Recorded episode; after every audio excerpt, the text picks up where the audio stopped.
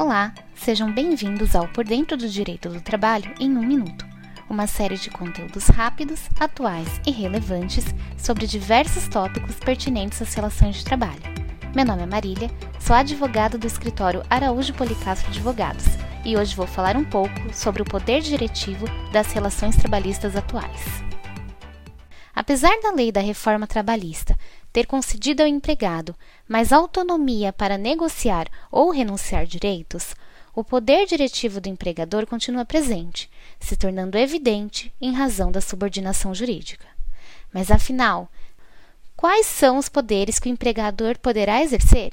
Citamos alguns deles: organização, para determinar as normas de caráter técnico às quais o empregado está subordinado, disciplina para manter a ordem no ambiente de trabalho, possibilitando ao empregador a aplicação de sanções ao empregado quando não cumprir obrigações para com o empregador, definidas em lei, norma coletiva, políticas internas e contrato de trabalho, e, por fim, controle ou fiscalização, que possibilita ao empregador o monitoramento das atividades do empregado sempre observando que essas prerrogativas deverão estar em consonância com os direitos constitucionais de proteção ao trabalhador, dignidade da pessoa humana, função social do contrato e o princípio da razoabilidade.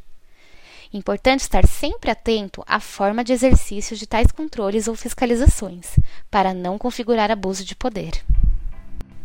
Muito obrigada pelo seu tempo e não deixe de conferir nossos outros conteúdos.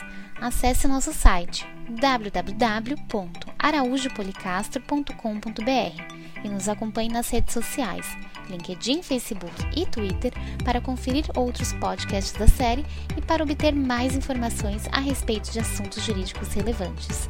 Um abraço e até a próxima!